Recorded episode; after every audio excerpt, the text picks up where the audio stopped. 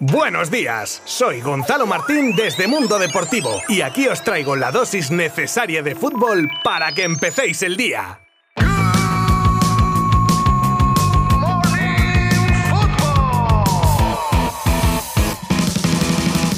Efectivamente, el Good Morning Football de hoy, como ya os contaba ayer, va a ser muy emocionante y con gran protagonismo para el mercado de fichajes que fue muy intenso. Por supuesto, me gusta dejar claro que nuestro tiempo, como he dicho en otras ocasiones, es limitado y por tanto os contaré los movimientos y noticias más destacados y de la misma manera, si no queréis perderos ni uno solo de todos los bailes de nombres del día de ayer, ya sabéis que lo podréis encontrar en nuestra fantástica página web www.mundodeportivo.com Ком.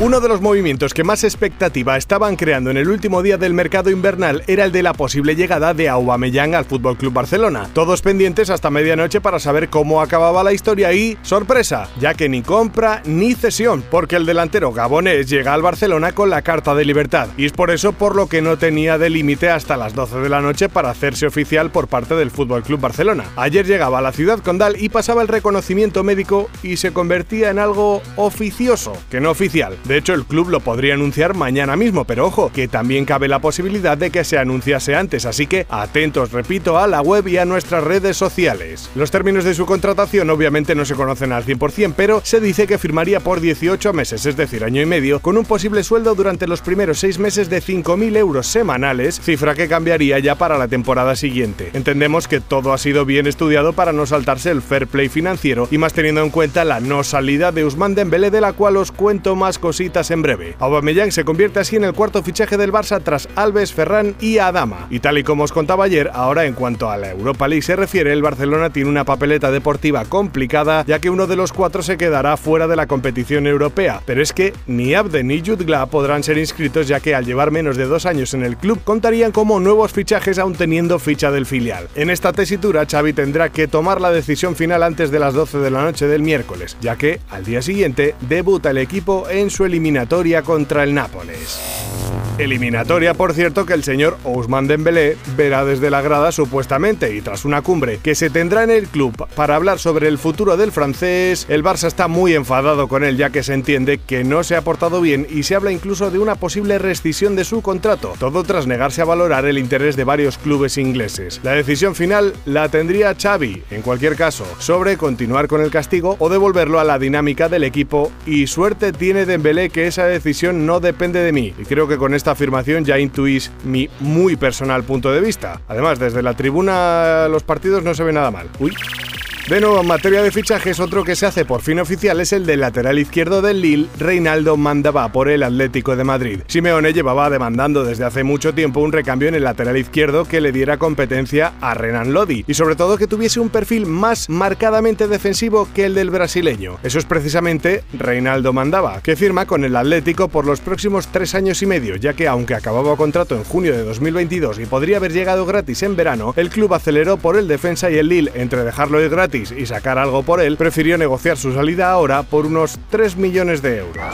Según el diario alemán Bild, existe a día de hoy un acuerdo entre Real Madrid y Mbappé para la incorporación del francés de cara a la próxima temporada. No da detalles concretos, pero sí dice que el acuerdo se podría cerrar después de la eliminatoria de Champions entre Real Madrid y PSG y que Mbappé se convertiría, eso sí, en el jugador mejor pagado del mundo con un salario de 50 millones, aunque no especifica si brutos o netos. Y nos pasamos por la capital del Turia para contaros otro de los movimientos bomba del mercado con la incorporación definitiva de Brian Hill por el conjunto Che, procedente del Tottenham y en calidad de cesión hasta el final de temporada. El catalán, aún sabedor de que no es un jugador muy perfil bordalás, dice que puede ayudar al equipo y quiere coger experiencia y trabajar mucho.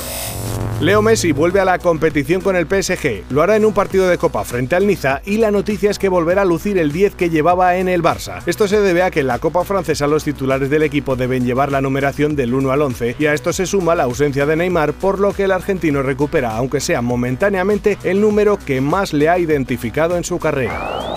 La mujer del exjugador del Barcelona, Erika Vidal, cuyo nombre se vio implicado en la investigación por la agresión sufrida en noviembre por la futbolista del PSG, Keira Amraoui, aseguró este lunes sentirse traicionada y tomada por idiota por la jugadora y amante de su marido, y declaraba: Le abrí las puertas de mi casa, fui a apoyarla en sus partidos en Barcelona. Mis hijos todavía se acuerdan de ella. Esta chica es diabólica.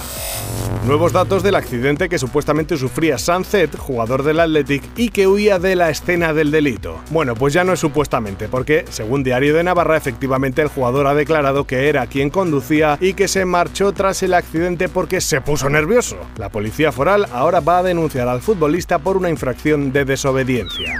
Y terminamos hoy con una noticia que nos trae el Corriere dello Sport y que cuenta que Carlo Ancelotti tendría caducada su licencia como entrenador desde el pasado 31 de diciembre. El italiano deberá hacer unos cursillos de 15 horas para resolver la bochornosa situación que no se entiende en un tipo con más de 1.200 partidos a sus espaldas. Las licencias de entrenador de la UEFA tienen vigencia durante tres años y en la federación se celebró el pasado mes de octubre el curso de revaluación de la licencia UEFA, un curso que abrió curiosamente el propio Carlo